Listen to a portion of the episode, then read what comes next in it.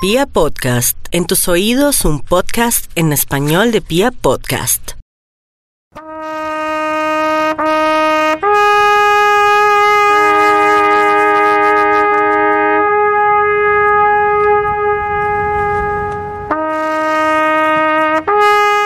Cordial saludo a toda la República Cardenal.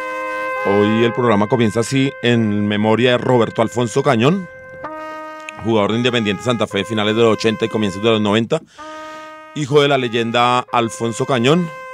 Y en honor a él y por la familia Cañón va este programa. Buenas tardes, buenas noches, buenos días, según nos escuchen, ¿cómo estamos? Piojo, Mufasa. Volvimos a ganar, hermano, por fin. Ay, Dios mío, qué alegría hacer este programa después de ganar el día de ayer. Yo Lancero, hermano, buenas noches. Un saludo para todos los que nos están viendo en Instagram en vivo en este momento. Eh, después de las 8.30, si el máster, el que pilotea esta nave lo permite, después de las 8.30 estaremos en todas las plataformas de podcast, Pia Podcast, Deezer y por todos lados. salimos. Spotify y por todos lados. todos lados. Y saludamos hoy al maestro Osama, el invitado que tenemos esta noche. Eh, por favor, salude usted a la audiencia de Buenas Radio tardes, Tribuna Roja. muchachos, ¿cómo están? A Bien, todos bien. los oyentes de Radio Tribuna Roja, buenas tardes. Pero no se llama Osama, hermano, un poco de ¿Cómo es respeto. el nombre? Sí. Eh, no, pero aquí estamos Mufasa, Piojo, Osama y Lanza. Pero llama Juan Carlos Galindo, amigos. Eh, bueno, sin más preámbulos, no recordemos un poco. ¿Usted recuerda a Roberto Alfonso, Piojo? Claro, bonitos recuerdos. Roberto Alfonso Cañón jugaba bien, eh, jugaba muy bien a la pelota. De no haber tenido el apellido Cañón, tal vez hubiera triunfado en Santa Fe, pero sobre él cayó una presión muy, muy dura de parte de la hinchada, pues al llamarse Alfoncito Cañón. Pues imagínese llevar esa chapa, ¿no? Sí, era, era muy pesado. Eh, pero no jugaba bien, le pegaba muy bien a los tiros libres. Eh, creo que no fallaba, era letal en los tiros libres, ¿no? Recuerdo mucho un gol que le hizo al, al Medellín para clasificarnos a un octogonal. Eh, un golazo del Arco Sur en esas tardes de domingo 3.30. Necesitábamos ganar, se nos acababa. Minuto, diga usted, 35 del segundo tiempo. Y la cosa quemaba y si no ganábamos no clasificábamos y Roberto Alfonso la clavó al ángulo. Y fue a celebrar Occidental impresionante. Se cayó. fue lindo, ¿no? Porque fue lindo, se resbala porque en esos tiempos había pista atlética. ¿cómo se- Y se resbala, pero no, fue toda una locura. Y ahí es el gol de los 180 millones de pesos. Es bautizado así porque con eso clasificábamos a tres partidos de local. Ya se jugaban cuadrangulares. para Cuadrangulares. es el año 1990. Y entonces eran tres, tres taquillas, Tres taquillas. 60 millones, eran 180. Eso lo dijo el periodista que es ahora, ¿cómo lo llamamos? Como el periodista directo de la presidencia de Independiente Santa Fe, ¿no? El, El señor Vélez, el, el presidente de Santa Fe sale todas las mañanas con el señor Vélez. ah, Ahora. Dice usted que Carlos Antonio Vélez hace mandados. Uf, pero hace rato. Desde esa época. Para la gente de Instagram, porque me, me da pena con Villegas ahí. Lo recordamos después de las 8.30 a través de Pia Podcast. Ahí nos encuentran. Ahí encuentra el, el episodio número 20 de Radio 20, Tribuna Roja. mirando 20. Entonces, por favor, le dicen a todos En sus línea. amigos y ya nos, ya nos oímos. Osama, por favor, despídase de los Juan muchachos. Carlos. Nos vemos, muchachos. Eh, Mufasa, ¿usted vio a Roberto Alfonso? No, no, no. Mufasa muy pibe. era ¿Cuántos años tiene Mufasa? 30. Pero no. Pero ni tan pibe. Sí. No, casi tan chico. y nada, nada que nos graduamos, ¿no? Que ya leí que es 10 y sí, pero me la tienes adentro, loco. Pero Eh, bueno, sí, sí investigo un poco. Eh, pues él estuvo entre, jugó como profesional entre el 87 y el 97, debutó en Santa Fe, jugó también en Medellín, en Cúcuta, en Bucaramanga y en el Marítimo de Venezuela. Integró varias selecciones Colombia y fue campeón de la del, de un suramericano en el 87. Digamos que fue el primer campeonato de una selección Colombia Juvenil. en toda su historia. No, en, en todo, porque ahí la mayores también solo ha ganado la Copa No, América. pero entonces- quiero decir que Roberto Alfonso no jugó en la mayores, jugó en, No, en la, en la en las Sí, sí, selecciones En la- en menores. la selección. Menores. Eso se jugó aquí en Armenia, ¿no? Eso también se jugó en el eje cafetero. Lo No. dirigía Basílico, ¿no era? Jugaba bien, parece. jugaba bien, ¿no? Era talentosito, gordito. Era muy bueno, hacía una muy buena pareja con, a- con Adolfo Valencia. Y pues con el Pollo Díaz, que también teníamos banda. equipo, pues sobre todo para pegarle los tiros libres, porque estaba, se paraba él de la, con derecha y, y Armando el Pollo Díaz con izquierda, o William el Palmero Morales. No teníamos banda de frente. Bandas. Un tiro libre era, era Era interesante. Él hace, no, aparte en un clásico, a mí yo le hizo varios goles. Después del 7-3, hay uno que empatamos 1-1 con gol de Roberto Alfonso, también me acuerdo mucho. Bueno, para la señora Elsie, para el maestro Alfonso Cañón, un abrazo afectuoso de parte de toda la barra de la Guardia Albirroja Sur. Eh, debe ser muy duro este momento para ellos. Es que ese no es, el, ese no es el derecho de las cosas, creo yo. El derecho de las cosas es que los hijos, los hijos entierran Eso a los sí, padres. sí, eso, sí, un abrazo realmente total, fraternal para el maestro Alfonso que no merece esta suerte. Es alguien muy joven, además. Una persona de 50 años nomás. 50 años, No, sí, señor. Uno no entiende. Y un deportista que seguía vinculado al fútbol, que tenía, estaban trabajando en la que un escuela. equipo Está tra- empresarial. Trabajaba en Compensar, me parece. Trabajó algunos años en Independiente Santa Fe. Eh, y me parece que estaba trabajando con la Academia Compensar. La academia. Sí. Ok. Entonces, sí, para toda la familia y pues para toda la República Cardenal, realmente estamos de lutos. Señor. Pero bueno, cambiamos de tercio y afortunadamente tenemos una noticia buena, que fue volver a la victoria. Ganamos desde que estamos en esta casa 20 habíamos episodios de Radio Tribuna Roja y no habíamos podido hablar de una victoria, en el Estadio El Campín. Hay que confesar que estábamos pensando en retirarnos, ¿no? Estamos diciendo, no, eso es Radio Tribuna Roja el que no quiere, el que no trae la suerte de la mufa. Pero no, afortunadamente ganamos y ganamos bien a un rival importante que jugó muy mal, pero que es un rival importante con una nómina y que tiene al goleador y que Y tiene... que, y que tiene un arquero manco. Eh, sí, el es que el rock and roll siempre nos da una mano. Ayer nos puso al rockero. Pero no, Santa Fe jugó muy bien, me parece, ¿no? Con puntos muy altos, por ejemplo, de partido Giraldo. sí. Eh, Andrés Pérez jugó Andrés bien. Pérez jugó un partidazo. Velázquez que... Es nos- el más regular, creo yo, de del jugar. equipo. Si Velázquez fuera argentino, ya lo hubieran vendido por 10 millones de dólares a algún equipo. Hace rato, pero yo creo que Velázquez va por un muy buen camino. Sí, ya. Es el más regular. Y cuando Santa Fe se empieza a soltar más, va a haber mucho más fútbol y cuando el chino empieza a coger más confianza, porque el chino está, Sí, no está está un fino, ¿no? poquito, sí, sí, está un poquito como Eh, muy buen partido de Torijano también, que venía, venía haciéndolo muy regular. volvió al gol. Eh, no, eso sí, es el goleador de Santa Fe. Sí, señor. Eh, muy buen partido de Leandro Castellanos. También, también. La pelota que tapa en el primer una, tiempo sí. es muy buena porque ahí donde lo que nos venía pasando era que jugábamos bien y esa pelota que sacó Leandro antes entraba. Ayer tuvimos la fortuna que no entró y logramos sacar el partido adelante. Entonces, no sé, Osama, ¿usted cómo lo vio? No, yo estaba dirigiendo la batería, es complicado ahí porque tenemos una bandera uruguaya nueva, entonces Va- va- vamos a ubicarnos de una mejor manera para la visual. del Profe, partido. déjeme explicar un momento, eh, y como que contextualizamos a la gente de la presencia del profe Osama, eh, Juan Carlos Galindo, él es, em, ¿cómo le decimos? Podríamos llamarlo como el director de orquesta, el, el director del sonido cardenal, digamos. La batuta. Eh, no sé cómo se le llame a eso en temas de términos de percusión y eso. Eh, y él, digamos, normalmente no ve los partidos porque está de espalda a la cancha. Él está mirando hacia, la, hacia los bombos y hacia los vientos y hacia los zurdos y hacia los instrumentos. Y normalmente pues no, no ve el partido así de que pedirle un, un Un concepto concepto. sobre el, sobre el juego es complicado. Eh, ¿Qué dice Osama? Eh, gracias por acompañarnos, hermano. Eh, ¿Qué se cuenta? No, pues hermano, gracias a ustedes por la invitación. Soy un poco reacio a las entrevistas, pero pues Pero, ahí eso- pero usted sabe que esto no es una entrevista. Es un- Esto es una charla. amena, es una charla es una oportunidad para, para hablar de, de lo que por fin logramos, de, de los tambores, que es lo, lo mío. Sí, eh, vamos a hablar ahora en el bloque de la, de la barra, después de que complementemos el tema del partido, sobre una noticia, una buena noticia. Vamos a renovar toda la, instrumental de la barra. Digamos que la dirigencia de la barra ha hecho una, una inversión importante eh, para comprar instrumentos nuevos y ya ahorita vamos a hablar de eso. También para que nos hable un poco del proceso del sonido cardenal, del proyecto. Ese es un proyecto interno de la barra y pues quién mejor que el, que el profe Claro. que el profe Osama. Pues Pero rematémoslo del partido, Piojo. ¿Alguna cosa que quiera destacar que se nos escape o que... Digo, de la parte exclusivamente futbolística. Bueno, eh, yo, yo, yo quería decir, no, eh, a excepción del partido con América, Santa Fe había jugado buenos partidos. El tema mm, suerte, digamos un poquito de convicción y de suerte, era el que estaba embolatado. Me parece que las actividades de la barra, tanto en el hotel, la caravana, las frases de apoyo, de aliento, em, la charla que tuvimos con los jugadores en el hotel, quitándoles, zafándoles un poco la presión, creo que fue definitiva. Ellos mismos lo reconocieron, el profesor en la rueda de prensa lo mencionó. Entiendo yo que cuando nos retiramos del hotel, ellos tenían la cena programada para las 8 de la noche. Durante la cena hablaron del, del tema, se comprometieron y eran conscientes de que el compromiso de que la gente los había comprometido de buena manera, ¿no? Eh, que no podían fallar. Em, y pues lo demostraron en la cancha, ¿no? Eh, parece el, el equipo se veía más confiado, más tranquilo. Eh, por ejemplo, siga- seguimos siendo imprecisos un poquito en el último pase, en el de en el de dejar mano a mano a los jugadores con el portero o por ejemplo en la jugada de que un lateral como Arboleda entre al área y encare en el área les está faltando un tricito de confianza para esa última jugada no para terminar las jugadas.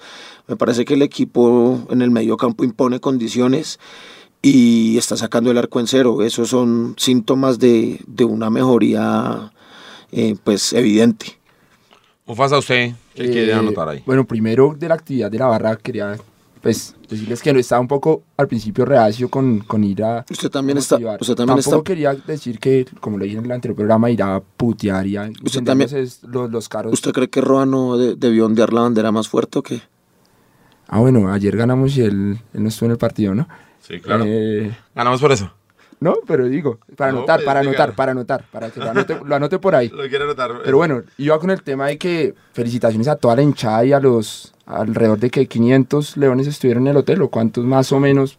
Sí, entre 400 y 500, personas. Sí. Con actitud, a la altura se portó la gente, eh, y creo que eso motivó a los jugadores y se vio el cambio de actitud el, el día de ayer en el partido.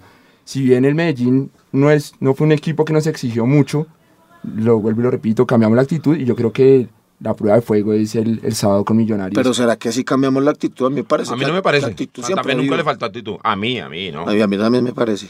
Me parece que nos faltaba también suerte y nos faltaba confianza sobre Sí, todas las exacto, cosas. exacto. Ya, y digamos que no solo fue la ida al hotel el sábado, el mismo domingo, sino la presencia de la gente en, la, en las tribunas y también. con la, con la otra actitud. Es, esa, sí, esa sí fue otra actitud, la de la gente en las tribunas, ¿me entiendes? yo creo que fue un Fueron- complemento. Fueron más con, llenos de confianza, se, había, se Se- se sentía el, ambiente se- de fiesta. Sí, sí, sí, sí, sí. Y en cambio antes estaba sintiendo el, el ambiente de presión, de que, que- No, ayer se sintió un ambiente de, de fiesta. Parecía, parecía que se fuera a jugar una final, ¿no? Sí. Parecía que se fuera a jugar una Copa Libertadores.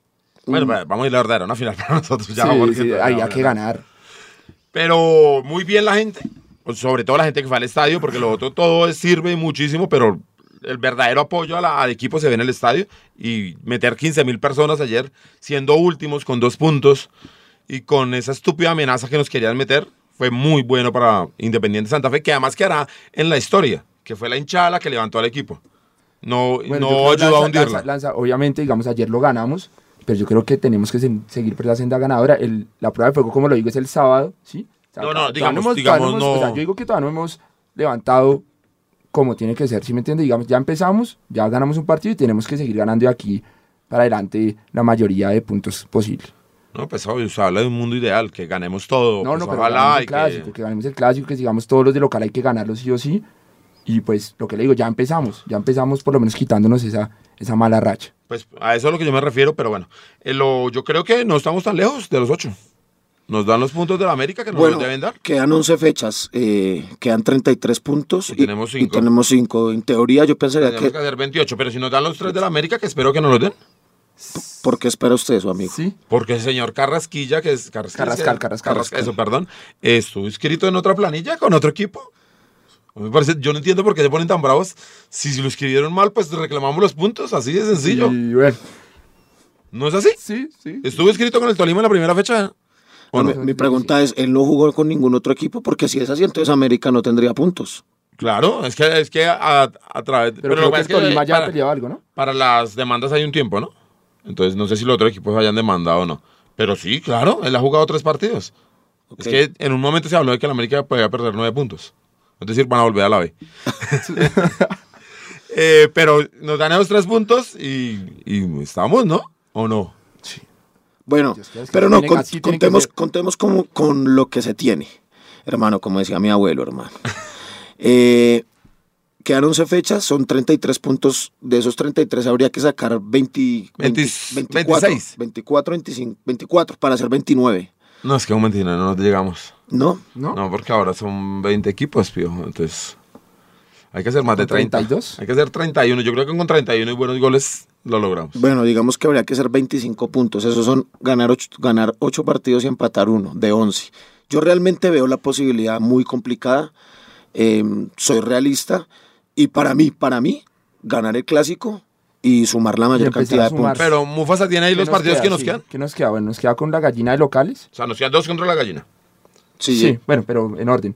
Nos queda con Once Caldas en Manizales, con Envigado de local, nos queda con Jaguares de visitante, con Bucaramanga de local, con Equidad en techo, eh, con Huila de local, con Cali de visitante, con el Unión de local, con la Gallina de visitante y cerramos con Nacional de local. Uy, no está fácil. No está fácil. No está nada sencillo, pero los de locales. Es que lo que pasa es Los de que si local, es vamos que yo voy, o sea, hilando hay victorias, Hay que ganar todos de local. ¿Cuántos partidos de locales tenemos? Eh, uno, dos... no, pero usted le suma dos clásicos y la equidad. En techo tenemos. ¿Cuántos? Locales, locales, locales. No, no, en Bogotá, mejor en Bogotá. Ocho. Ocho en Bogotá, ahí hacemos los 24. Bueno, sería la remontada histórica. No, pues sí, yo- Sería. lo ideal, como el mundo ideal. No, pero digamos que no lo vamos a hacer. Los, los ocho no los vamos a ganar en Bogotá. Ganamos seis. Ahí estamos. Y que cuatro por fuera. No, no 22 llegaba. puntos y Y 5. tal, y no tal los de la América y estamos. Necesitamos que esa demanda salga, Sí, hermano. ahí sí, ahí sí. Si de, de dárselo de la demanda, pues se arreglaría todo. Estaríamos con 8 puntos, viejo. Bueno, eh, el partido que viene, porque se ganó y como, como dice Mufasa, pues no de eso no salimos. Lo que pasa es que era muy importante ganar. Ganar en Bogotá, que no lo habíamos logrado en todo el 2019. Y sumar tres puntos frente a la gente era... Es que todo cambia, ¿me entiendes? Hoy ya nadie, hoy ya nadie sacó la tabla del descenso del Ah, no, sí, 2021, es verdad. como venían sacándola antes.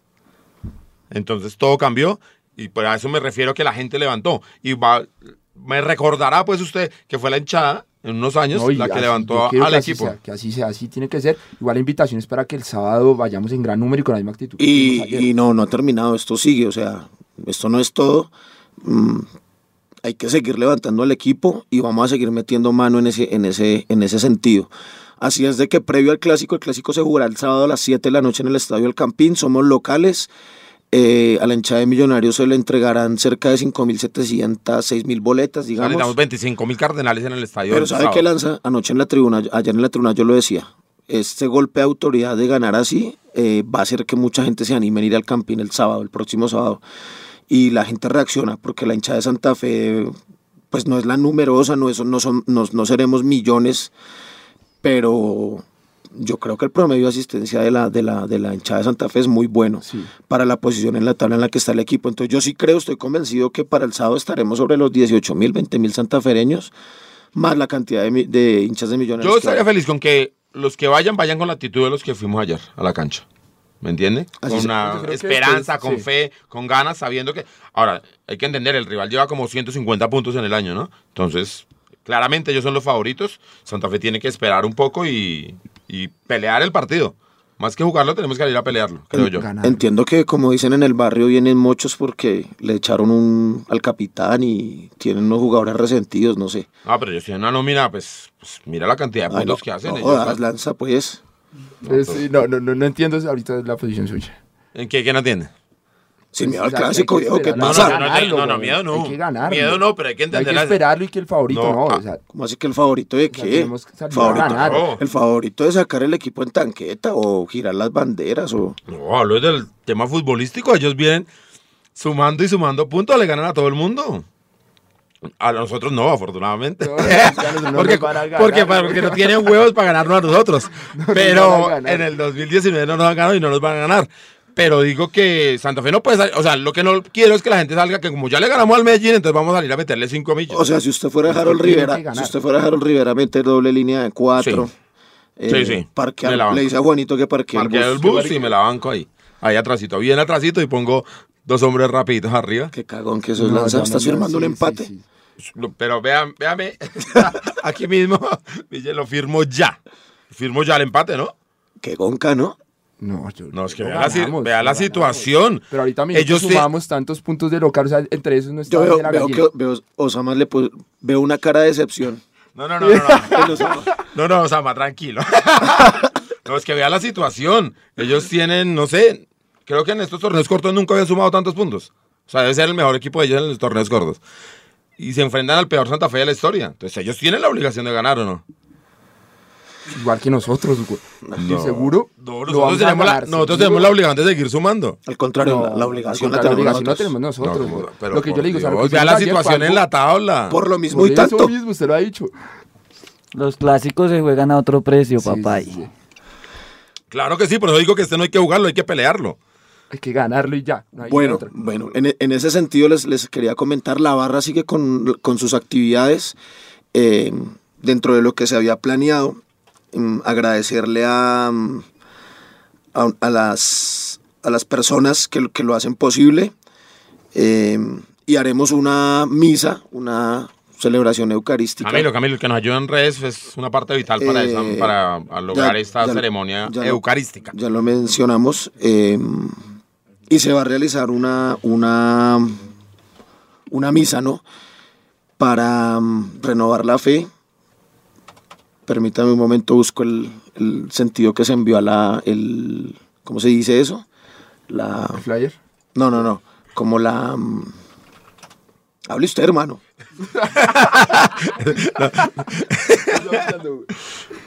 Eh, entonces, no, estoy mal, Mufasa. Estoy mal si digo que hay que esperar a millas. Es que me quedé sonando que es serio. ¿Será que me volví gonca o qué? No, no- no entendí su posición ahí. No, pues es que yo. Usted mira, mire la posición de la tabla. O sea, es que en mi posición, si perdemos, Dios no lo quiera que no va a pasar con Millonarios, no hicimos nada ayer. No, oigan a este. Oigan a este, Osama. ¿Cómo va a demeritar la, la victoria cardenal ayer? Es que es clásico. ¿Y ganamos el clásico y créame que ahí sí levantamos y, y empezamos a ganar. No, claro, y luego y le ganamos a todos y vamos y no paramos hasta Japón y sumamos y a todos les metemos de a cinco. O sea que no hay que presionar tanto a los No, pero y con igual el el, empate. el clásico se tiene que jugar diferente, weón. O sea, nosotros venimos de ganar y en los momentos complicados de Millonarios nos han complicado a nosotros en los clásicos y nosotros también los hemos jodido en los No, momentos no, pero es que yo, de yo no nosotros, estoy diciendo, pero En una entrevista... mejor dicho, en las apuestas, en las cajas de apuestas. Ah, no, pues sí, total. güey. Por eso. ¿Y por qué? Ahí, ahí se están jugando plata. Usted, usted, usted sabe que el, clásico es un partido diferente. Claro que Lo sí. dijo Andrés Pérez. Claro que sí. que- en una entrevista que, que- Pero que- por vi, por eso mismo digo que hay que salir a venir- podrá venir un equipo de último, el otro de primero, pero el clásico es de iguales. Y seguro así Santa Fe tiene que salir a pelear y seguro lo tenemos que ganar. No, no, no, pero uno tampoco puede desconocer las realidades del momento. Pero entonces nuestra gente no pesa. Claro. Nuestra localidad no, No, pesa. Eh, es que Haber ganado es ayer que- no pesa. es una de las cosas que es donde más importa a la gente ahora. Ahora es cuando más la gente tiene que jugar. Porque necesitamos ser 12 ahí en la cancha para poder contrarrestar pues esa semejante bandas que suman puntos y le ganan a todo el mundo. banda Vamos a hacer de- 12. Señor, semejante banda. Yo en serio, en serio. Señor, señor Lanza eh, es, un es, es mayor que yo, mucho mayor que yo. Claro. Tiene muchos más partidos que yo en la tribuna. Quiero decirle, señor Lanza, que usted era mi ídolo de tribuna, viejo.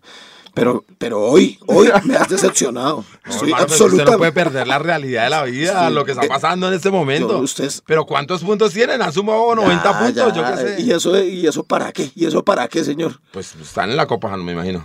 No sé. Están ahí, o sea, claramente demuestran que están un poquito mejor que nosotros, ¿o no? Bueno, Eh, ¿con ¿Qué seguimos? Estamos Ya, hablando... ya Piojo nos encontró lo que... Estábamos hablando de la misa, entonces eh, se realizará el próximo viernes. La intención de la misa es poner en manos de la Virgen y Dios el equipo, pedir perdón por la soberbia y acciones que se hayan realizado indebidas y renovar la fe en cada, en cada uno de nosotros, que cada uno de nosotros tenemos en Dios y en nuestra santa fe. Eh, hoy, en, a todos los, digamos, líderes de parche, em, pues se han, se, han, se han dado como unas instrucciones precisas frente al tema. Por favor, eh, los que puedan rotar esta información, este es una, esto es un, un, evento que debe hacerse en absoluto respeto. No se va a tolerar ni siquiera el consumo de una sola lata de cerveza en los alrededores de la iglesia, mucho menos adentro de la iglesia. No queremos carelocos allá haciendo shows eh, por X, Y o Z. este no es el hotelazo, este no es una ida al entreno, esto no es un, un ambiente postpartido ni de prepartido en, en los alrededores del estadio. Esta es una misa. La mm, arquidiócesis de Bogotá nos ha colaborado mucho con el tema. Incluso la, la misa la va, la va a ofrecer un, un padre santafereño, muy santafereño. Eh, creo que ni siquiera es de esa parroquia. Entonces digamos que el tema, a ese tema debe dársele una altura mm, pues la que merece. Obviamente respetando a las personas que no, no creen en nuestra fe, no creen en, en los asuntos nuestros, eh, pues también que respeten, que se abstengan de, comentarios mala leche o cosas así. Cada cual pues tiene derecho a, a- no sé, a cargarse de fe y de positivismo. Y si la, si la manera para la gente, que en su mayoría de la hinchada es católica, pues, pues esta será la manera. Entonces, no solamente la, eh, esperamos a, la gente de los parches, esta es una invitación para la comunidad santafereña, para la gente de Occidental, que puedan acompañarnos. Eh, se les recomienda llevar una, una, una bufanda. Eh, y nada, hermano, la misa es a las, a las 7 y 30 de la noche. Eh, es en la parroquia San Alfonso María de Ligorio. Es la mejor conocida iglesia Señor de los Milagros que queda en la avenida 28, calle la sobre la carrera 28, en el barrio La Soledad. Si ahí arribita de la 30, uno toma, viene por la 30 al norte, toma el puente curvo y llega ahí. O Exactamente. si viene por del sur, ahí por debajo del puente y ahí también llega a la, a la parroquia. Es uno, la donde se hacen los, las misas los 14, ¿no? Sí, señor, Mi mamá es muy exactamente. devota a esas misas, por eso lo sé. Es una iglesia muy bonita, grande. Eh, y en, la informa en las redes de la barra, en el Twitter, el Egars guion al piso oficial, igual en el Instagram, ahí ya está rotando como la pieza gráfica. Entonces, nada, los esperamos a todos con mucha devoción, con mucha fe, con mucho respeto. eh, el próximo viernes a las 7 y 30 de la noche. Eh, no se me confirmó hoy, pero pues obviamente el, el cuerpo administrativo independiente de Santa Fe, el plantel deportivo, los jugadores, el cuerpo técnico, todos están invitados. Esperamos que contar con la presencia de ellos, porque como lo dijimos en el hotel, somos todos juntos los que estamos, los que tenemos que sacar esto adelante. Y entonces los esperamos, esperamos verlos en la iglesia para estar todos juntos. Entonces esa es la información en torno a lo de la actividad del viernes. Eh, y el sábado, nada, la, la cancha, eh, acompañar al equipo. eh, no sé cuándo salgan precios de boletería. Veo que Santa Fe está cambiando. Hubo algunos problemas con el nuevo operador de boletería. Si tu boleta, Hay un comentario que será, será peor el remedio que la enfermedad. pues la gente estaba indignada con Ticket Shop y yo sí. Sí, no, llevamos años pidiendo el cambio, o sea, no vamos a ser nosotros los que digan que no, porque siempre lo pedimos, pero es que tu boleta, ya conocemos de tu boleta. Seguro ya no Eh, van a esconder más. Pero bueno, vamos a ver, ojalá que todo sea, que todo cambio sea para mejorar, ¿no? Y que, que las cosas... Me preocupa es un poco que los sobrecostos de cada boleta, ¿no? no, pero tengo entendido que no, no va a haber. Ojalá que no. eh. De hecho, creo que para ese partido hubo dos días donde la boletería para el lateral estaba un poco más barata, ¿no? Si no estoy mal, Diego. Sí, por decisión del nuevo presidente de Santa Fe, se, el hombre está como sopesándolo la calidad de los partidos y varía el, el precio. Qué bueno eso. Yo me imagino que con Millonarios, pues la boleta estará, no sé, a 20 mil, 22 mil pesos, será un precio un poco, un poco más alto. Pero pues la verdad no es una, no, no es una cosa confirmada, estoy especulando, estoy viendo como según lo que, lo que, él, está, lo que él está intentando hacer. Ahora sí, darle los créditos, agradecerle a Cami Rojas y a su esposa, a su novia por la mm, gestión. Ellos en realidad fueron los que mm, em, se pusieron la camiseta, la 10, y estuvieron gestionando este tema. No fue fácil. Em, la iglesia y la, digamos, ¿cómo se llama eso? El- digamos, la, la- la rosca, pues, del- del- de, los, de, los, de los padres Las autoridades cléricas. eclesiásticas, Eclesiásticas. eso, son un poco desconfiadas en este tipo de cosas. eh, y nada, eh, es una apuesta que ellos están haciendo. Mm, Santa Fe es un fenómeno que pues mucha gente lo quiere e incluso dentro de la propia curia hay, hay gente que lo quiere, entonces gracias a eso fue que Sí, se logró. sí, Entonces repetir eh, a Camilo Rojas, muchísimas gracias por las gestiones, a Camilo Alonso, a Camilo Perdomo, el, el community manager de las redes sociales de, de La Guardia. También viene ahí Camilo y pues nada, hermano, a echarle ganas y vamos a, a copar esa iglesia y hacer algo, un- a cargarnos de, de fe y de positivismo ese viernes. Bueno, muchas gracias a Camilo y a todos y que la gente vaya con total respeto. y ¿Usted con va a ir? fe. ¿Se va a ir lanza? Eh, no creo. ¿Usted no cree en Dios o qué? No, no, sí, claro que sí. Le he dicho que mi Dios es Omar Sebastián Pérez. Y, Osama, vamos a cambiar de ¿Se le parece si ponemos un poquito de música? Usted que es el hombre del sonido. Eh, bueno, muchachos, sí, estamos de acuerdo. Vamos a poner una canción de La Vela Puerca, un grupo uruguayo. La canción se llama Claro Obscuro y queremos pegar un tema en la tribuna con, Con esa esa. base rítmica, entonces por eso es la canción del día.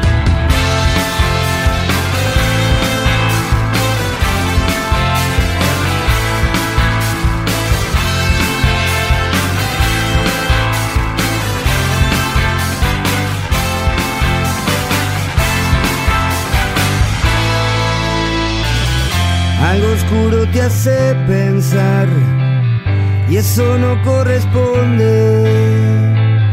Por el miedo te sale mal y el corazón se te esconde. La rutina del no saber hoy es tu peor apuesta. Sin saber cómo envejecer y un sentimiento que apesta y las ruinas entran a brillar. Es tu sueño quien lleva los hilos y llorar de nuevo ya no te hace mal y un dolor te mantiene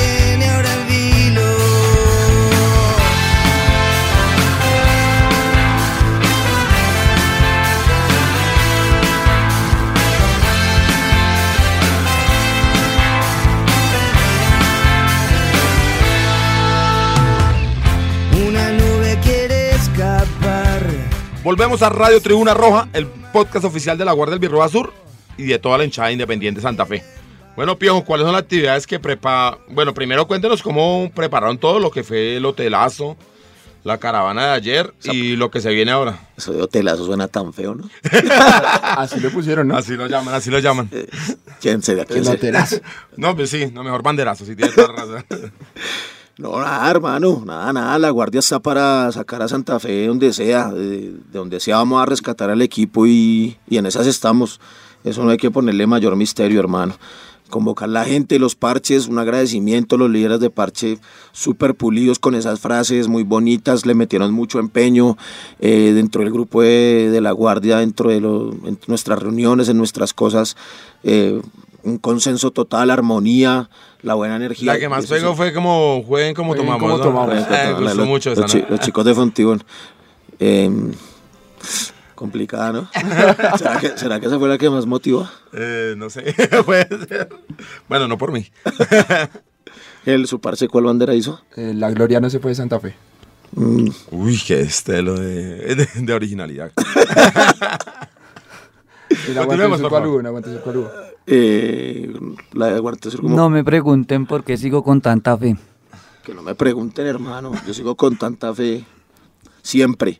Eh, nada, fue eso y ya, la caravana, eh, súper conmovedor el asunto. Quiero decirle que yo me quedé afuera pues con el tema este de organizar eso y de verdad, de verdad, cuando el equipo llegó, cuando lo veía venir, sentí un sentimiento, o sea, tuve un sentimiento, eh, no sé, como eh, mágico, pues. Perdimos la rueda, quiero contarle, ¿no?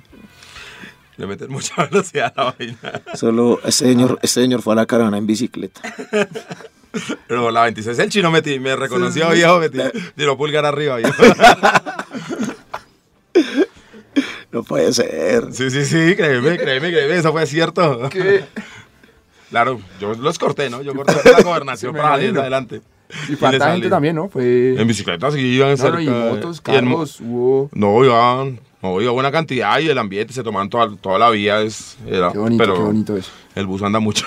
Me imagino.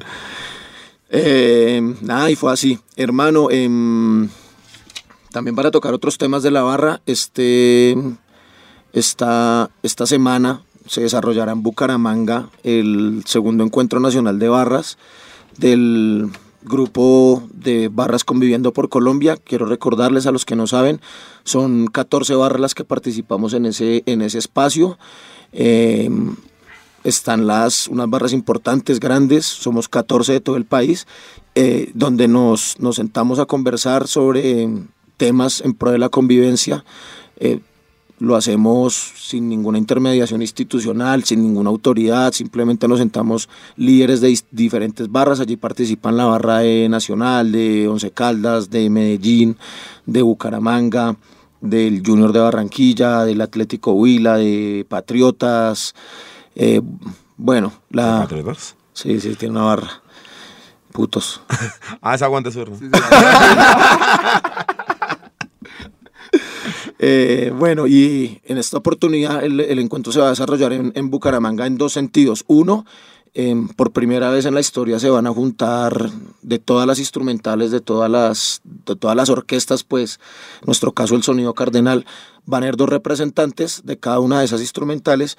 Se va a hacer una capacitación con unos profesores de música en, en un auditorio y lo que se quiere hacer es una grabación, un gran ensamble con la participación de todos los músicos. En, en nuestro caso, pues aportaremos un bombista y un trombón que estarán allá en representación del sonido cardenal. Pero pues para hablar de eso, acá tenemos a, Osama.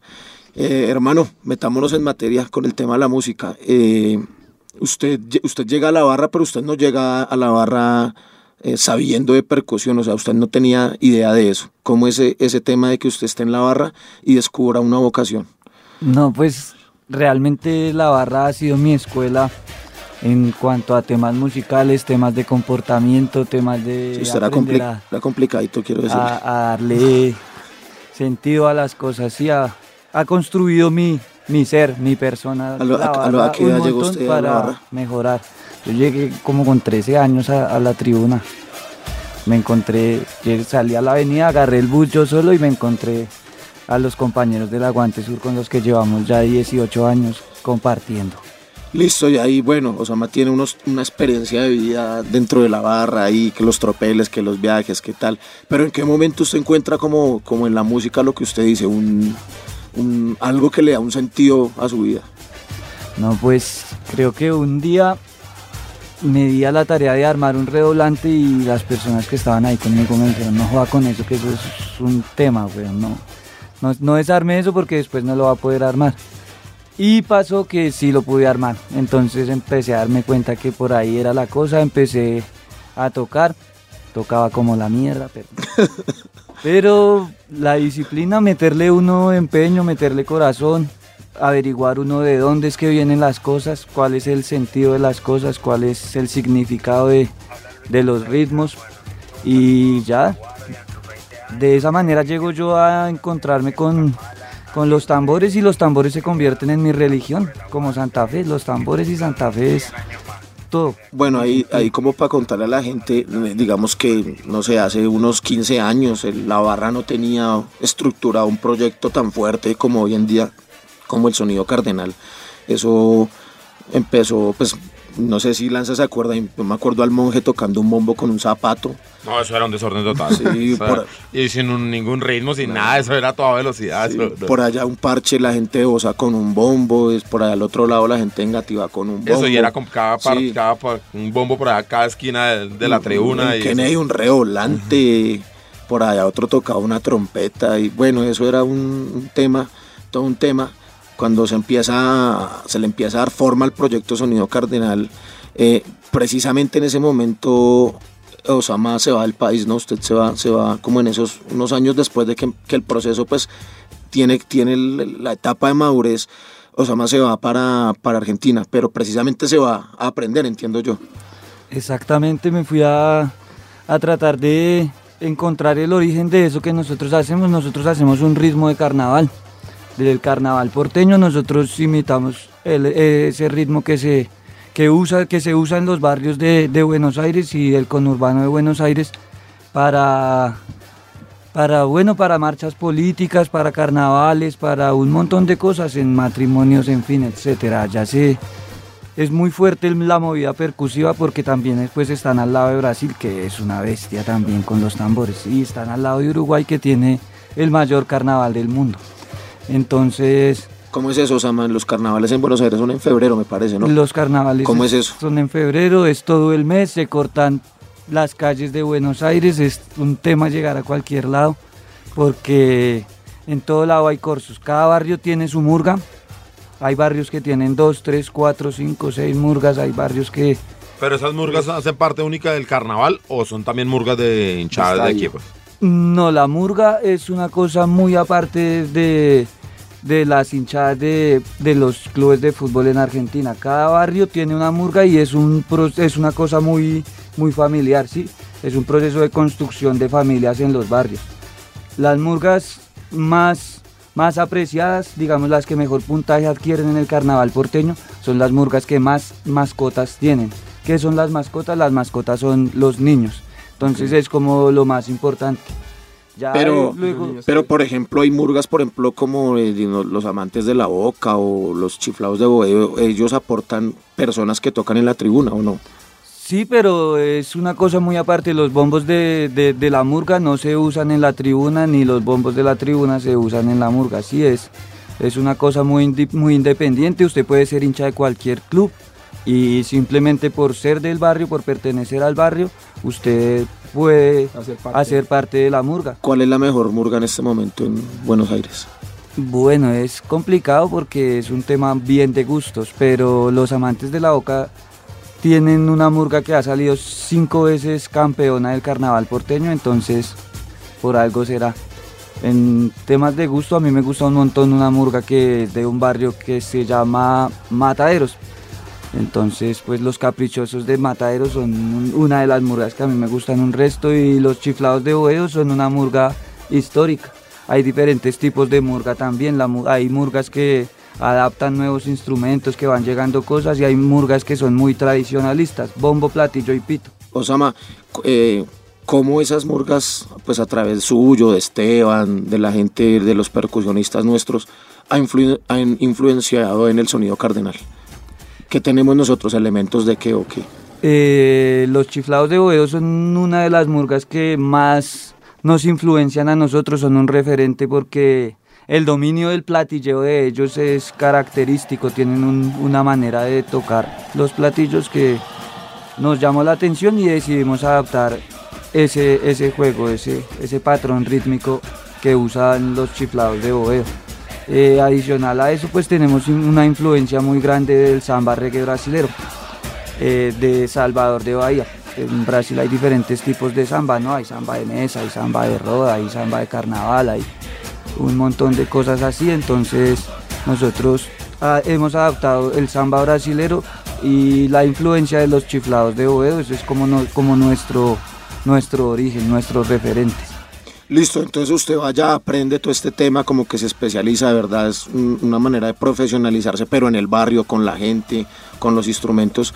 Y dice, bueno, me voy para Colombia y llevo todo el conocimiento para implementarlo en el sonido, ¿sí? ¿O, o qué? Sí, exactamente, eso fue como, como ¿Cuánto el plan desde allá? el principio, un año y medio. Solo aprendiendo, o sea, la idea de- suya era irse allá. También a trabajaba, aprender. necesitaba Sí, comer. claro, pues No, no, pero digo, o sea, Buenos Aires- otra cosa o... Buenos Aires es una ciudad muy costosa, entonces pues había que laburar, hay que laburar, entonces pues por ahí tuve la oportunidad de salir. Eh, hacía plática un poco con, con la música, con la percusión, tocando con los políticos, también los muchachos de Estudiantes de La Plata me invitaron a tocar, fui allá a la cancha de ellos, toqué con ellos, buena onda los manes. Eh, y bueno, unos compañeros que tenemos allá también de la barra eh, me dijeron, Osama, ¿qué está haciendo hermano? Y yo no, pues panas, haciendo plática con los políticos y, y nada más porque estaba duro el laburo, entonces me ayudaron a conseguir un trabajo en un restaurante y resultó que también soy bueno para la cocina. Entonces aprendí un montón de cocina ahí en Buenos Aires, aprendí cómo se trabaja la cocina, nunca lo había hecho, pero, pero salí bueno. El, el jefe de cocina me dijo que, Juan, vos sabés, boludo. Bueno, y No entonces... se ha visto ese asado, ¿no? Para saber qué, qué- qué tanto se aprendió. Las personas que han tenido la oportunidad de comer mi asado. Ah, es que hay que ser, hay, un sector exclusivo. Sí, Donde no estamos. Bueno, entonces dice, bueno, arranco para meterle al sonido y tal, entonces regresa. ¿Y qué se encuentra? Uy, cuando me fui eh, teníamos algo construido, entonces quedamos un poquito como ahí porque hacía falta yo, que era la persona que estaba tocando el repique. Entonces vuelvo y empiezo de ceros con los pelados. Los pelados estaban esperándome, obviamente ansiosos para ver qué era lo que había ido a hacer por allá. Entonces pues bueno, empezamos, teníamos la casa aún, entonces lo principal para mí era volver a, a dar el taller a los chicos de la barra. y tuvimos en la casa la oportunidad de, de hacer varios talleres. Se acercó un montón de gente que creo que, digamos, si no aprendieron a tocar el instrumento, si bien no, no están tocando con nosotros, compartimos un poco y acercarse uno a un instrumento, tener un taller de música no, no está de más, sí, eso lo ayuda a uno a construir un poquito Y, o sea, más verdad que este proceso musical de la Guardia, de verdad, lo integran pelados de parches y pelados complicados, que después es un orgullo verlos entregados absolutamente a la música, a aprender, se apasionan con eso. En este momento, por ejemplo, quiero contarles, están ensamblando los nuevos bombos y están allá reunidos. mm, en torno a sus instrumentos y dejan de estar callejeando y pendejeando por las calles viendo a ver en qué problema se meten o, en qué problema meten a otras personas, ¿no? Entonces, es, es en realidad la música y, la música y el fútbol un, par de ejes transformadores de vidas y yo por eso me siento, digamos, so- soy de, de, los, de, los, de los líderes de la barra de la dirigencia que más me gusta meterle a- el hombre a ese proyecto, ¿sí? Porque de verdad uno ve, y esos son proyectos muy agradecidos, ¿no? Aparte que lo que le retornan a la tribuna, hoy en día no se puede imaginar la tribuna como antes, tiene que estar la murga tocando porque la gente no alienta. ¿Sí? Y, y es un activo muy importante para la barra. Entonces, eh, eso. Eh, Osama, el sonido cardenal hoy en día, ¿cómo es la alineación? ¿Cómo está compuesto? Vamos a tener 10 bombos con platillo. Tenemos los músicos, los, los intérpretes, los ritmistas para que toquen esos instrumentos. Vamos a tener una línea de 6 zurdos, vamos a tener 3 cajas y un repique. Eh, arriba vamos a tener una línea de más o menos 5 trompetistas, bueno, vientistas. Eh, unos tocan el trombón, otros tocan la, la trompeta, en fin. Entonces así va a ser la alineación. Los bombos van a estar muchísimo mejor afinados que los bombos que teníamos porque la verdad es- llevaban un montón de tiempo con nosotros. Ah, esa, esa sí era, era mi pregunta. ¿Es necesario cambiar la murga? Esa ya no, no aguantaba más, no había una Sí, forma de reformarla o algo. Es fundamental. O ya no más, ya no yo, más. yo decía eso todos los años y me miraban como el orto. Eh, vamos a explicar eso porque ese es el Sí, tema. porque de pronto que- alguien dice, no, pero eso aguanta, no sé qué. Ese es el tema más escabroso, ¿no? Porque la gente dice, pero con eso hacen música, ahí está bien, ya para qué le vamos a invertir plata, eso está. Entonces, bueno, el tema con esos tambores es que esos tambores se usan para otro tipo de ritmo, que es otro tipo de cosa que es como la banda marcial, sí, bandas de guerra. Nosotros no somos una banda de guerra, nosotros no somos militares, ni soldados, ni nada de eso, entonces no. No es una banda Pero de si hay guerra que ir a la guerra estamos. pero vamos a ir, vamos a, ir a la guerra con algo más movido. ¿sí? No. Al ritmo del sonido. Sí, exacto. Vamos a ir con un candomblé bien bueno y no con algo así. Entonces, era como lo que teníamos en la mano en el momento. Sí, empezaron a llegar tambores que, que la gente empezó a donar. Los parches iban, conseguían sus tambores, pero pues se daban cuenta que nosotros teníamos mucho más intención de tocarlos. Entonces, para no tenerlos como mesita de noche, nos los aportaron. Entonces eran bombos de 28 pulgadas. La afinación de un bombo de esos es muy diferente a la afinación que debe tener un bombo de murga. ¿Y ¿Los de murga son de cuántas pulgadas? 24 Son pulgadas. más pequeños. Osama, eh, ¿esto qué va, en qué va, cómo se va a notar en la tribuna? ¿Usted qué le, qué le puede decir a la, a la gente de la guardia? ¿Cómo es el nuevo sonido cardenal? No, pues ¿El la, golpe más seco? no la sé. pulsación la van a sentir. Todo el mundo va a sentir que se le separan los huesos de la carne. Porque 10 tambores bien afinados es, es espectacular. Aparte no son 10 tambores, son la, la línea de zurdos, los redoblantes, todo bien afinado. Es otra cosa, es otra pulsación. Se van a dar cuenta, es, Ahorita es complicado eh, decirles cómo, lo, cómo se siente. Pero estar uno metido dentro de 10 tambores bien afinados es otra historia. Ahorita solo se cambiaron los bombos, ¿cierto? O se cambió. No, tenemos dos zurdos nuevos, ten- no, tenemos tres zurdos nuevos, tenemos una caja nueva, un repique. ¿Qué es un zurdo? Un es un man ahí que escribe con la izquierda. No, Un jugador increíble, ¿eh? El zurdo por lo general juega bien. eh, un zurdo, de- el nombre zurdo se le da al instrumento porque no eh, tiene que ver con sordera, ¿sí? con falta de audición. Usted vuelve sordo el tambor al frenarlo. Lo que le pasa a Lanza, que no, no le pega una nota. Entonces no tiene nada que ver con, con la mano izquierda ni nada de, de eso que estaban diciendo que porque es zurdo entonces es bueno. No, el zurdo es el nombre que se le dio al tambor en Brasil. El zurdo dentro del, dentro del ensamble musical que, que aportan todos los instrumentos, ¿qué misión cumple? El ¿Qué zurdo, tiene que hacer? Bueno, me queda más fácil explicarlo desde, desde las marcaciones. Las marcaciones que son el- la pulsación, sí, el clic de la música. La música siempre va A una velocidad. exacto. los beats. Es esclava del tempo, del tempo, la música, del tiempo. Entonces, los muchachos de los bombos van con la pulsación, van con el clic. Entonces, entre las pulsaciones va- van los zurdos, haciendo un patrón rítmico entre el, entre el tiempo 1 y el tiempo 2. Entonces, más o menos así es la alineación. Las cajas lo que hacen, las cajas, caixas o, o redoblantes lo que hacen es enlazar toda la batería, todas las percusiones, las enlazan y son los que más colaboran con el tempo. La Guardia es la única banda de la ciudad, no porque se nos ocurrió esa frase, sino porque Oh. es la barra que tiene una oficina de comunicaciones, tiene una tienda online, tiene una escuela de formación deportiva, tiene un programa podcast Radio Tribuna Roja. Muy exitoso. Seguro, seguro que sí. No tanto como quisiera. ¿no? Cada ocho días va a la cancha y somos visibles, eh, estamos en procesos, etcétera, etcétera. Y aparte de eso, pues tenemos el sonido cardenal. Por eso nos atrevemos a decir que somos la única banda de la ciudad.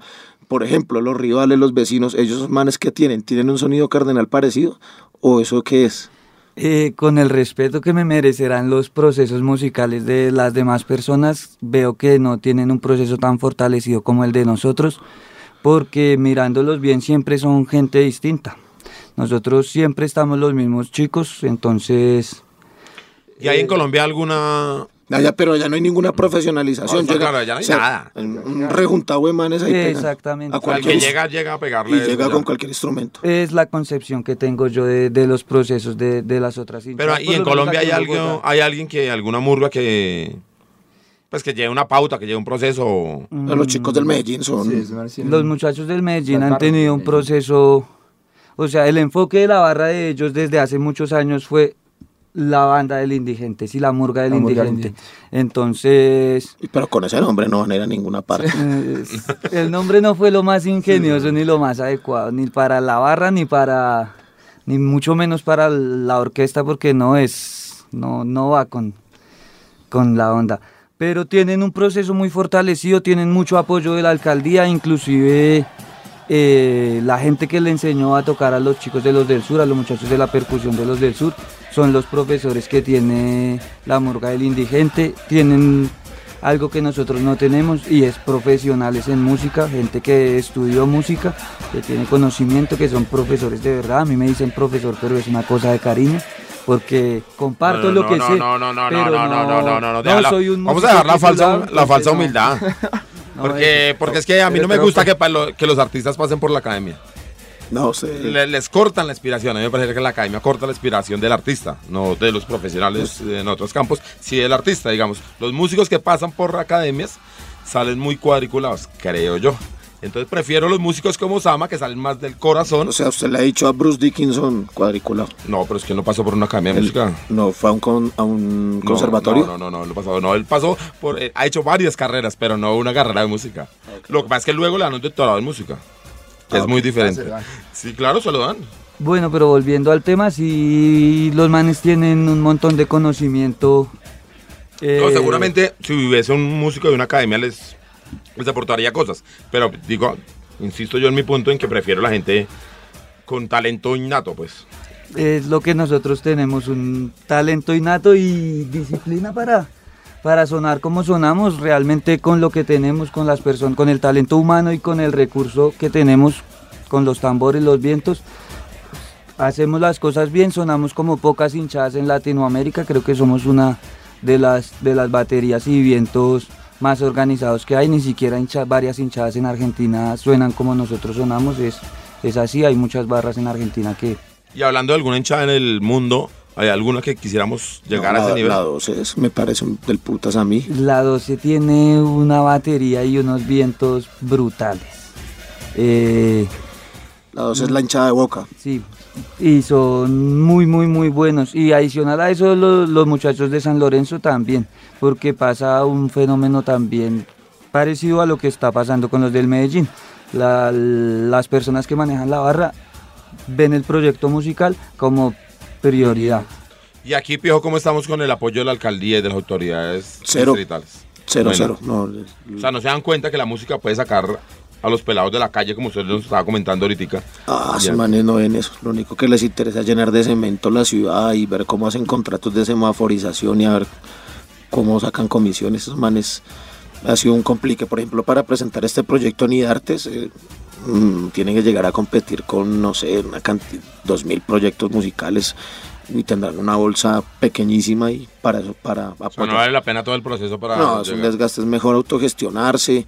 Como se explicó, por ejemplo, hicimos un convenio con BetPlay eh, para mostrar la marca de ellos en una camiseta gigante y gracias a esa gestión eh, ingresaron los recursos para hacer la compra y la, la readecuación y, lo- y la renovación del- de todo el sonido cardenal que se estrenará el próximo sábado, quiera El Dios. sábado lo estrenamos, venimos con todo. Sí, tenemos los, la entrega de los tambores se hizo el día del partido con América.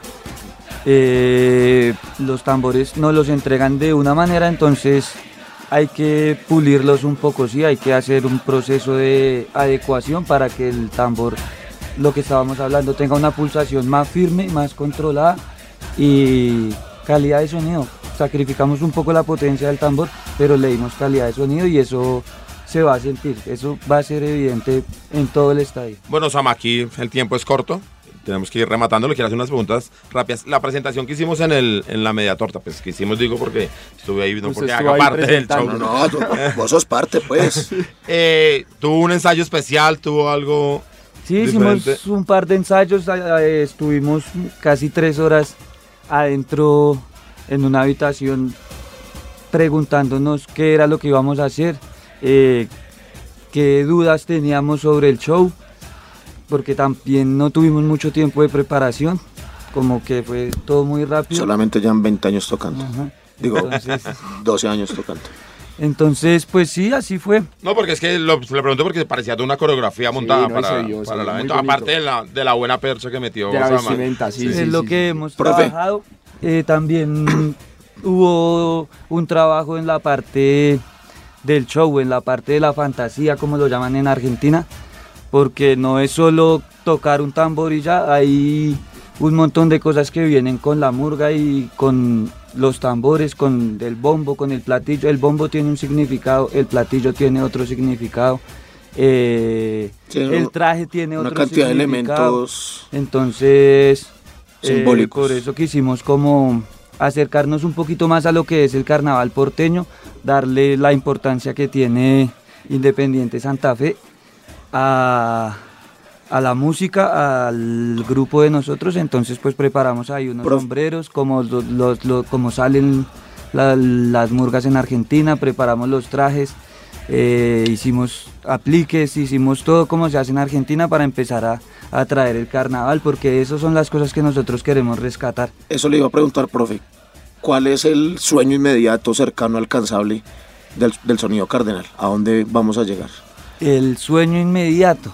O sea, Bueno, a corto plazo, eh, tener la batería como, como debe ser, sonando a full. eh, y mm, Llegar a, no sé, largo plazo, 40 tener, integrantes, 60. much- tener como en Argentina muchas mascotas, que la gente, tener un lugar para ensayar y que la gente lleve sus hijos. Porque realmente no tiene mucho sentido que nosotros hagamos esto si, si no va a trascender, si no va a llegar gente nueva, porque no, no vamos a poder tocar para siempre, sí va a llegar el momento en el que muchos se van a tener que ir, cuestiones familiares, cuestiones laborales, cuestiones de estudio, etcétera. Entonces, O, o de edad. Exacto, los años nos llegarán solos, algunos nos dará reumatismo, entonces no vamos a poder agarrar una baqueta. Eh, entonces, el sueño es que logremos eh, entregarle esto a una nueva generación, a los, a, a los pelados y que ellos entiendan que van a tener que también buscar la generación que los va a reemplazar. Entonces, mi sueño es tener quien me reemplace a mí, una persona para entregarle O la sea, ma, pensé que responsabilidad. me ibas a decir que hubieran 60 integrantes el sonido cardinal. Cardinal. ¿En este momento cuántos son? ¿Como 30? sí, más o menos como O sea, cada partido de 25. 30 personas Mm. tocando. ¿Y si sería mejor llegar a, unos, a un número mucho más grande o ahí en algún momento hay que parar? No, eso. es o si, si pudiéramos ser mil con mil tambores. Exactamente. Pues que tocaran bien, obviamente. Si, si nosotros pudiéramos llegar a lo que se hace en el carnaval de Río o en el carnaval de Salvador de Bahía, que son, no sé, 500, 300 ritmistas desfilando por una avenida, eh, es una cosa de locos. Tiembla el piso, tiembla la tierra, man. No, y además que el papel de este tipo de murgas en la tribuna es de verdad contagiar a la que la gente aliente, ¿no? Porque como se vio, hay, gente que dice que las hinchadas no influyen y que no, influyen en el fútbol, en los estados anímicos de los jugadores en la cancha, pues eso es falso y ayer quedó más que demostrado eso, eh, que hubiera un que hubiese un, un sonido poderoso impulsando a la gente, como un corazón latiendo, eso pues es marca diferencia y hace una barra mejor que la otra, ¿no? Entonces, por eso digamos que se le mete al asunto. Y una última curiosidad que tengo ahí. ¿Alguna vez llegó alguien muy impedido a intentar tocar algún instrumento ahí? Un lanza, un lanza. llegó. Sí. un tipo así sin oídos, sin... Nada. Es Que- una, pero que insista que Kika, pero es que yo puedo y tal. O no, o no. es una cosa de disciplina. Cualquier persona que quiera tocar un, un instrumento lo va a poder hacer, pero si, si le invierte el tiempo necesario, si, si usted no le invierte el tiempo, usted no, nunca va a llegar. Porque No, pero yo creo que hay que tener algo de talento, Sí, alguna claro, cosa, ¿no? ¿no? eh, Claro, porque- soy reacio a eso porque yo quiero enseñarle a todo el mundo, así sea muy burro, muy burro, muy burro, hay que lograr entrarle de alguna manera. mano. Ah, bueno. Entonces tengo, todavía tengo alguna esperanza. De pronto No. no sé, pero se puede. Eh, no, no tengo el tiempo. bueno, Sama, realmente un placer haberlo tenido aquí con nosotros. Su nombre es Juan Carlos Galindo, pero todos lo conocemos como Sama y está bien. Como co- conocemos al señor. Uy, se me olvidó su nombre. Ah, David, Ricardo. más conocido como Baza, Diego Alexander González, más conocido como Pío Julio César Torres, más conocido como Lanza, Villa, que está allá atrás de la consola, Santiago Villegas. Hicimos Radio Tribuna Roja.